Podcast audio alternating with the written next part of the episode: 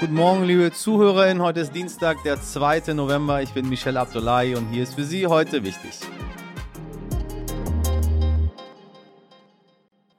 Zuerst aber wie immer für Sie das Wichtigste in aller Kürze. Elon Musk wäre bereit, 6 Milliarden Dollar zu spenden, um die akute Hungerkrise zu lösen.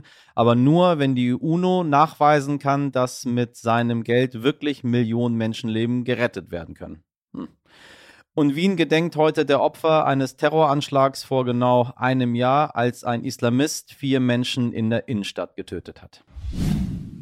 Wer wird Germany's Next CDU-Vorsitzender? Ja, der Machtkampf in der CDU spitzt sich zu. Am 11. Oktober, liebe Podcast-Community, haben wir eine Folge gemacht mit dem Titel Kann Friedrich Merz die Union retten? Darauf gab es so viele negative Reaktionen.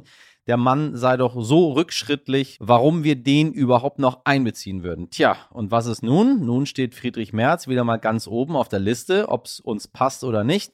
Aber ich alleine kann es doch auch nicht ändern, meine Damen und Herren. Merz will wohl verhindern, dass Jens Spahn in einer Kampfkandidatur gegen ihn antritt. Und wie macht man das am besten? Man holt den Gegner einfach in sein Team. Merz und Spahn als Team. Hm. Eigentlich interessant. Zu den Nachrichten aus dem politischen Berlin hat mir RTL-Politikchef Nikolaus Blome folgende Nachricht geschickt. Zum ersten Mal überhaupt auf Bundesebene macht die CDU einen Mitgliederentscheid über ihren Vorsitzenden. Das ist eigentlich ganz gut für Friedrich Merz, der sich zu Recht als Liebling der Basis sieht und Chancen auf eine Mehrheit hat. Aber Generationswechsel mit einem 66-Jährigen darzustellen, das fällt auch nicht gerade leicht. Insofern ist noch nicht ganz klar, ob Merz nicht ein Team von jungen Leuten um sich herum braucht. Offenkundig versucht er hinter den Kulissen gerade, das zusammenzubauen.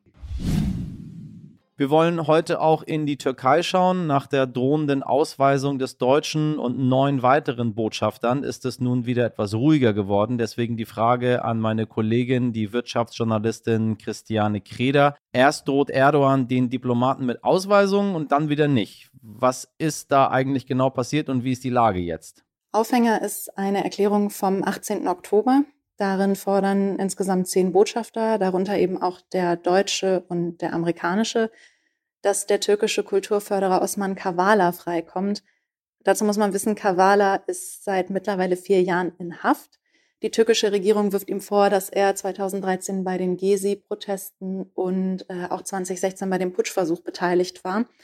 Beweise gibt es dafür allerdings keine und ähm, Kavalas Freilassung ist deswegen schon mal gefordert worden. Die Türkei hat das bislang aber ignoriert und ähm, auch über den Vorstoß der Botschafter war Erdogan alles andere als glücklich. Er hat die Diplomaten daraufhin äh, zu Personen non grate erklärt, also zu unerwünschten Personen und in der Regel ähm, kommt daraufhin eigentlich die Ausweisung.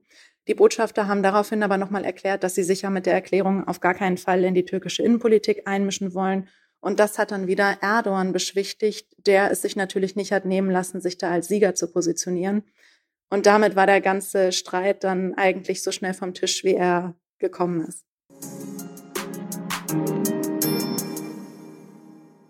Zehn Jahre nach Aufliegen des NSU steht wieder ein Mann vor Gericht, der seine Drohbriefe mit NSU 2.0 unterschreibt. Wie groß ist also die Gefahr von rechts außen und wie weit ist sie in der Mitte unserer Gesellschaft angekommen? Mein heutiger Gesprächsgast, Professor Dr. Matthias Quent, sagt, wir stehen als Gesellschaft an einem Scheideweg. Quent ist einer der führenden Rechtsextremismus-Experten in Deutschland. Er forscht schon lange über rechte Gewalt hat zur Radikalisierung der NSU promoviert und mehrere Bücher über rechten Terror geschrieben. Er sagt, der Rechtsextremismus ist auch eine Widerstandsbewegung gegen gesellschaftliche Modernisierungsprozesse und dadurch umso gefährlicher.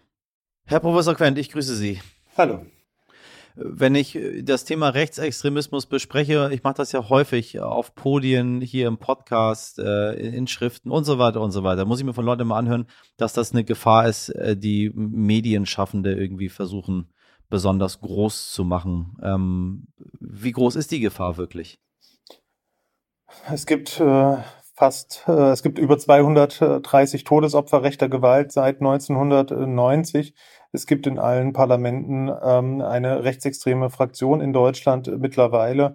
Wir haben äh, Mobilisierungen von rechtsextremen Kräften, die unter anderem dazu beigetragen haben, dass die Pandemiebewältigung nicht so vorankommt, wie wir uns das wünschen, wenn es beispielsweise um äh, die Frage von, äh, von äh, Impfungen oder auch von anderen Schutzverhalten gibt. Ähm, Rechtsextremismus spielt überall eine Rolle, weil seine As As Facetten, Aspekte des Rechtsextremismus in unterschiedlichen Intensitätsleveln, Antisemitismus, Rassismus, Sozialdarwinismus, Teil der gesellschaftlichen Mitte sind. Das heißt also, dieses Bild Rechtsextremismus, das sind irgendwie die klatzköpfigen äh, Skinheads mit Springerstiefeln aus, aus dem Osten.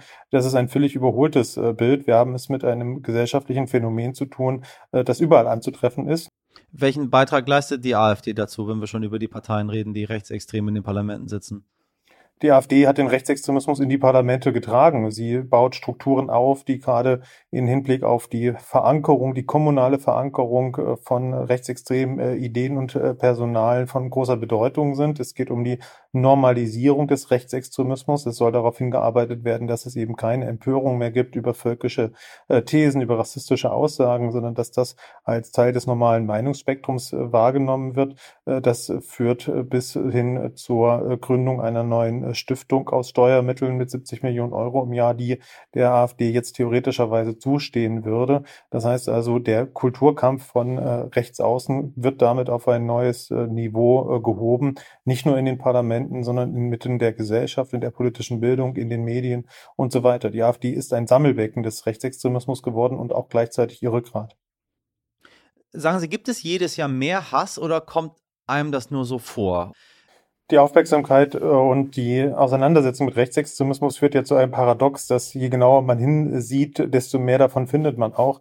Das betrifft ja, beispielsweise ja. auch die Behörden, das betrifft den Hass im Internet. Vieles von dem ist überhaupt nicht neu, äh, aber dadurch, dass es jetzt niedergeschrieben ist, ja, in Buchstaben im Internet steht, dass es nachgelesen werden kann, dass es bewiesen werden kann, hat es eine andere Dimension. Und gleichzeitig haben wir eigentlich ein Paradox, dass die Gesellschaft ja insgesamt eigentlich liberaler wird, ähm, dass ähm, Rassismus häufiger äh, kritisiert und problematisiert kritisiert wird, auch völlig Richtig. jenseits des Rechtsextremismus. Wir werden also sensibler und gleichzeitig sind diejenigen, die schon immer ein ähm, ultrakonservatives bis rechtsradikales äh, Weltbild haben, äh, die wehren sich dagegen. Die wehren sich dagegen, dass Dinge in Frage gestellt werden, dass vermeintliche Gewissheiten in Frage gestellt werden, dass, dass Einwandererinnen, dass Frauen und so weiter ähm, die gleiche oder mindestens die annähernd gleiche Rechte und Möglichkeiten bekommen sollen. Das heißt, der Rechtsextremismus ist auch eine Widerstandsbewegung gegen gesellschaftliche Modernisierungsprozesse und und äh, wir erleben gerade eine ganze Reihe von Modernisierungsprozessen. Unter Covid mussten wir uns enorm anpassen.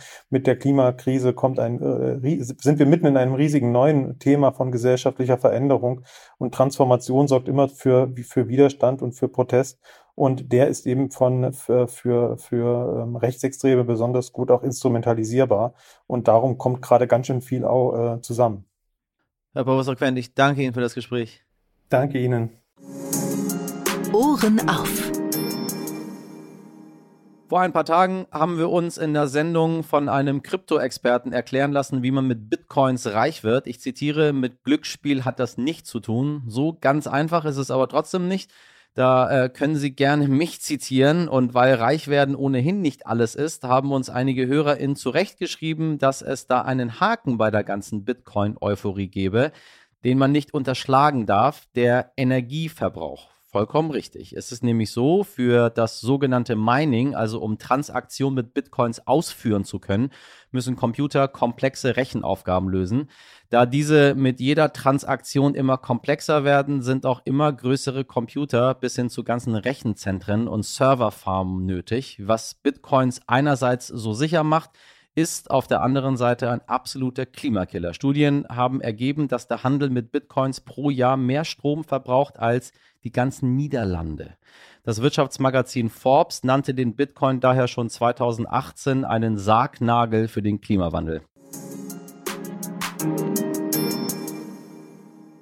So, liebe Community, das war's auch schon wieder. Wenn Ihnen das zu schnell ging, dann hören Sie gerne auch unsere lange Folge, denn diese hier war die Kurzversion und ansonsten hören Sie doch einfach morgen wieder rein. Folgen Sie uns, empfehlen Sie uns weiter und melden Sie sich gerne jederzeit unter heute wichtig stern.de mit dem, was Ihnen wichtig ist. Einen schönen Dienstag wünsche ich Ihnen. Machen Sie was draus. Bis morgen, Ihr Michel Abdullahi.